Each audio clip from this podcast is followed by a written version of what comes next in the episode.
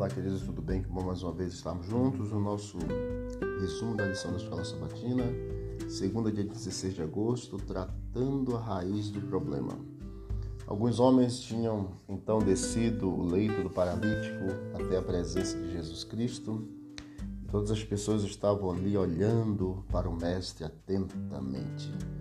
Jesus curaria ele, como um evidente pecador, e repreenderia a enfermidade? Qual seria a atitude de Jesus? Em Marcos 2, versos de 1 até o verso 12, nós, tem, nós temos essa história e o versículo 5 em diante, nós vemos que Jesus então foi até a origem do problema ao dizer imediatamente ao paralítico: Teus pecados estão perdoados. Jesus trata a enfermidade de maneira diferente de nós. Ele conhece a origem de todo sofrimento, toda doença e quer tratar primeiramente essa origem. No caso do paralítico, em vez de tratar imediatamente os efeitos da doença, Jesus foi diretamente à origem do que mais incomodava o homem. O paralítico sentiu o peso da culpa e separação de Deus mais severamente do que a sua própria doença. Uma coisa que obtém descanso em Deus é capaz de suportar qualquer sofrimento físico.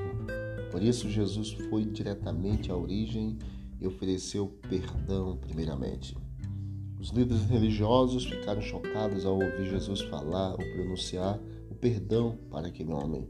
E então Jesus, no versículo 8 e 9, perguntou: O que é mais fácil dizer? Estão perdoados os teus pecados ou levanta e anda? Muitas vezes as pessoas falam e não fazem, mas quando Deus fala, as coisas acontecem. Pela poderosa palavra de Deus, tudo, tudo passou a existir. A fim de demonstrar o poder e a realidade do perdão, Jesus decidiu curar o paralítico. E Deus deseja nos curar primeiramente por dentro. Às vezes ele nos traz cura física imediata, como aconteceu com o paralítico, ou até mesmo teremos que esperar pela manhã da ressurreição para experimentar a cura total.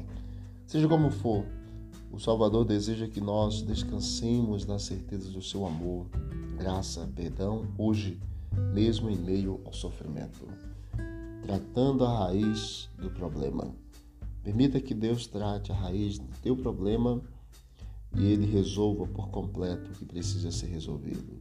Coloque na mão do papai, na mão de Deus, e ele vai fazer o melhor para você.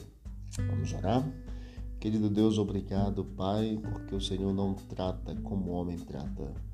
Obrigado porque o Senhor olha de forma diferente, vai até a fonte, até a raiz do problema para resolver toda a situação. Continue, Senhor, tratando-nos a cada dia e nos dê um bom dia na tua companhia. São bênçãos que te pedimos e te agradecemos em nome de Jesus. Amém. Deus abençoe e vamos que vamos para o alto e avante.